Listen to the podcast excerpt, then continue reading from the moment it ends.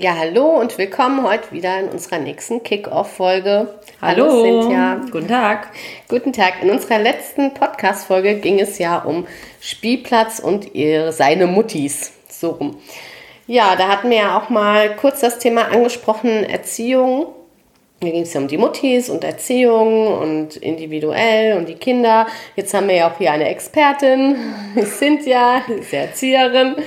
Und ja, wollten euch mal ganz kurz dazu anschneidend sagen, ja, Gesellschaft, hört nicht so viel auf die Gesellschaft, lasst euch nicht zu sehr unter Druck setzen.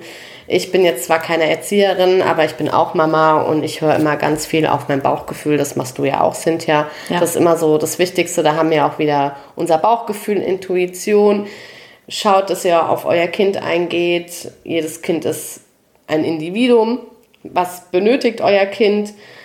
Ja, und ansonsten nicht ebenso viel unter Druck setzen lassen. Oder was hast du noch für Tipps? Sind ja, also so gehe ich das Ganze jetzt an, sagen wir es mal so. Ja, ich gehe es genauso an, jetzt ob Experte oder nicht. Ich sag mal, wie gesagt, als Erzieherin hast du ja nochmal eine ganz andere Sichtweise wie auf deine eigenen Kinder, ne, wie es dann im Privatleben ist. Ja ich klar, man, man nimmt das ein oder andere Pädagogische natürlich mit, ja, weil man das im Hinterkopf ja, hat, ne? weil man vielleicht weiß, was, was, was ist wichtig für Kinder, was brauchen Kinder, was, was tut ihnen gut, ja, wie kann man sie fördern, das nimmt man schon mit. Mhm. Aber das heißt nicht, dass ich jetzt das alles so, so genau mache, wie ich das jetzt entweder in der Schule gelernt habe, ja, oder wie ich das jetzt im, im Job mache. Ja gut, Theorie und Praxis ist ja dann doch ähm, wieder ja, zweierlei Paar Schuh. Es gibt auch einen Unterschied, wenn ich jetzt 25 Kinder in der Gruppe habe und habe dann eine Aufsichtspflicht, ja, für die mhm. Kinder und, ähm, oder wenn ich mir jetzt mit meinen eigenen eigenen Kindern zu Hause beschäftige und dort äh, ja die meine individuelle Erziehung einfach mache und dort halt auch viel auf mein Bauchgefühl höre, wie du schon sagst, hm. auf meine Intuition,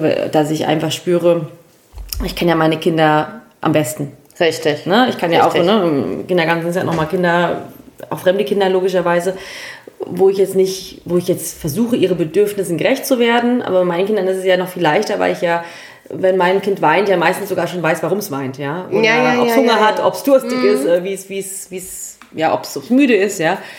Weil es einfach meine eigenen Kinder sind und weil man das halt so, so ein krasses Gespür dafür hat. Ja. Und dann versuche ich halt dann individuell natürlich auf das Kind ein, auf mein Kind einzugehen. Aber auch immer wieder äh, locker lassen, Luft lassen, dass sich das Kind frei entfalten kann. Mhm. Wie gesagt, die eigenen Ängste zurückstellen, auch wenn es schwer ist nicht alles, was man selber in, in, sich hat, auf das Kind projizieren, wie auch wenn, wenn man einen stressigen Tag hat zum Beispiel. Ne? Mm. Es ist unheimlich schwer, das vor dem Kind zu verstecken. Ja. man muss es auch gar nicht verstecken. Man kann auch dem Kind mal auch mal sagen, also mache ich zumindest, ja. Oh, heute hat die Mama nicht so einen guten Tag. Ja, oder heute hat, hat die Mama ja. Kopfschmerzen. Ich einfach ehrlich, weil das Kind merkt es ja sowieso.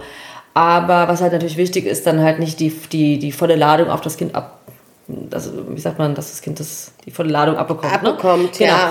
Das wäre natürlich nicht gut und dann immer wieder Wege und Mittel suchen. Deswegen erzählen wir auch immer mal von Atemübungen, von progressiver Muskelentspannung, von Yoga. Es gibt Techniken, die helfen können, sich zu entspannen. Es gibt Techniken, die einen runterfahren. Und die kann man in so Situationen immer wieder anwenden, um sich selbst zu beruhigen und das eben nicht so, so extrem schwallartig rauszulassen dann. Ne? Weil es gibt schlechte Tage und es gibt, wie du schon letzte Folge gesagt hast, eben Hormonschwankungen. Richtig. Und dann merkt, das, merkt man das selber genauso wie die, wie die Außenwelt. Wie der Ehemann, wie die Kinder, wie die Freunde. Richtig, und weil du das gerade sagtest, auch mal den Kindern, also ich mache es dann zum Beispiel so, dass ich habe das auch schon früher gemacht, wenn ich da mal wirklich so einen blöden Tag habe, wo mich alles aus der Fassung bringt, bin ich auch und habe dann gemerkt, oh, das war jetzt aber irgendwie doof, ja, wie du ja auch schon erzählt hast, man merkt es ja dann selber und dann gehe ich auch zu meinem Kind hin und zeige auch meine Schwächen und sage, hey Schatz, tut mir leid, ich bin heute ziemlich gestresst, ja. nimm es nicht so böse, ich meine das nicht äh, persönlich und dann ist es auch für ihn fein, ja, man zeigt auch mal seine Schwächen, man zeigt dem Kind ja auch Werte, hey, ich bin ich bin nicht perfekt, aber ich entschuldige mich dafür und ich mache es besser. Ja. ja, das sind ja auch wieder. Das sind ja auch keine Roboter, das will ich dem Kind ja auch gar nicht vermitteln, dass ich einer bin, indem ich keine Emotionen zeige und keine habe. Richtig. Emotionen gehören zum Leben dazu, so haben die Kinder ja auch ihre Emotionen, ihre Wutausbrüche in der Trotzphase, ihre Phasen der Traurigkeit, weil die ja auch schon Hormonschübe haben, ja, selbst Kinder schon in dem Alter. Und ja, und auch die, diese, diese Gefühle haben, haben ihre, wie sagt man denn, ihre Daseinsberechtigung, so mm, wollte ich sagen. Mm, Ihre Daseinsberechtigung und auch diese Gefühle sind wichtig, genauso wie Freude zeigen und wie glücklich sein und lächeln, ja, gehört das auch dazu. Und das würde ich meinem Kind auch gar nicht vorenthalten, dass es dazu gehört. Weil es bekommt so das Kind äh, für einen Eindruck auf die Welt oder für einen Blick auf die Welt, wenn hm, ich ihm diese heile Welt immer nur vorspiele, ja, Richtig. und ihn immer nur in Watte packe, so, das ist ja nicht das Leben da draußen, ja. Richtig, korrekt. Und im Endeffekt gibt es keine perfekten Menschen und auch keine perfekten Mütter. Auch wir sind nicht perfekt, auch als Mutter. Aber das Wichtige ist, wir, wir geben uns sehr viel Mühe. Wir geben bedingungslose Liebe, haben wir ja schon in der letzten Folge gesagt. Und solange man auf sein Bauchgefühl viel hört, auf seine Intuition und auf das Kind eingeht, auf sich eingeht und das alles, das sind so diese Werte, um die es hier geht und nicht so viel auf die Gesellschaft hören. Mhm. Und ich glaube, dann kann man wirklich für sich selber ähm, ja, von perfekt reden und auch für sein Kind. Ja. ja.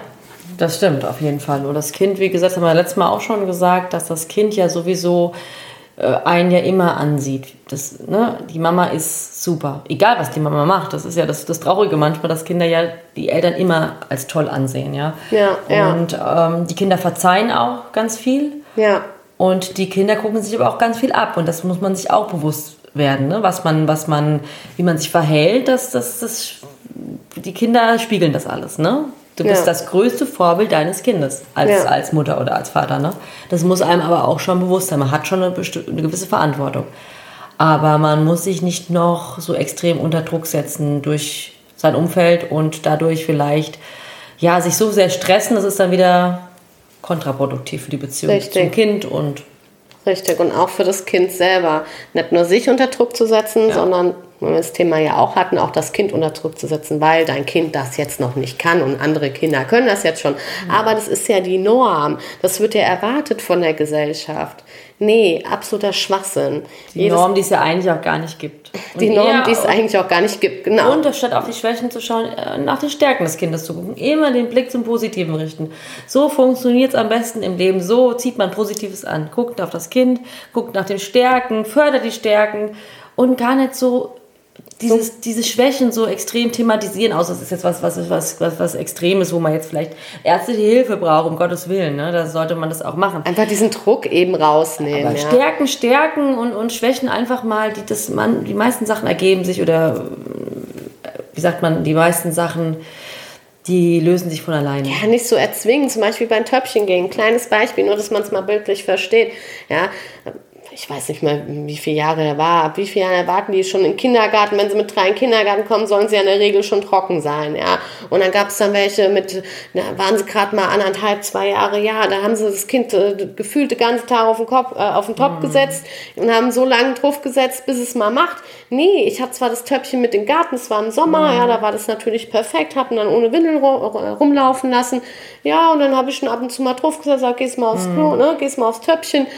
Und mein Gott, aber ich habe mein Kind dazu nicht gezwungen. Verstehst du, was ich meine? Würde sowieso nichts bringen, weil das ist nee, auch bei den Eltern, die so extrem immer diese Sauberkeitserziehung machen wollen, wenn das Kind nicht so ja, weit ist. Es ist ja mit vielen Dingen so, dieses Erzwingen. Ist eben. das Kind nicht so weit? Das ist bei dem Töpfchengehen ein ganz krasses Beispiel, ja. weil wenn das Kind nicht bereit dafür ist, ist es nicht bereit dafür. Richtig. Und da kannst du als Mutter oder als Vater noch so viel Druck ausüben. Ja. Das Kind wird es nicht schaffen, solange es nicht selbst bereit ist dafür. Und, und meistens ist es ja so, genau, wenn der Druck nämlich weg ist und die Eltern Richtig. dann vielleicht dann doch irgendwie sagen, okay, dann ist es halt jetzt so, wie es ist und dann wird es halt erst später trocken, dass es dann trocken wird. Richtig. Und so wiederholt sich das ja in allen Themen wieder. Ja. Vom Bestärkt Schöpfchen eure Kinder, guckt genau. nach den Stärken, bestärkt es, indem ihr auch mal nette Affirmationen sagt. Ich sage zu meinem Kind ganz oft sowas wie, du bist ein toller Junge, du bist stark, du kannst alles schaffen auf dieser Welt, du bist, also ich, ich sage ja, ganz bestärken. viele positive mhm. ja. Eigenschaften. Ja, das mache ich auch. Und, und sage dem ganz viel so Dinge, dass er, dass ich ihn bestärke fürs Leben, ja. Richtig. Stark mache. Richtig. Ja. Und das macht er dann Macht, das macht alles eine gute Mama aus. Und perfekt sind wir alle nicht. Nee, genau. So, dann war es das schon für den Kick-Off heute. Und wir wünschen euch noch einen schönen Tag, einen schönen Abend und passt auf euch auf. Bis zum nächsten Mal. Tschüss, bis bald. Tschüss.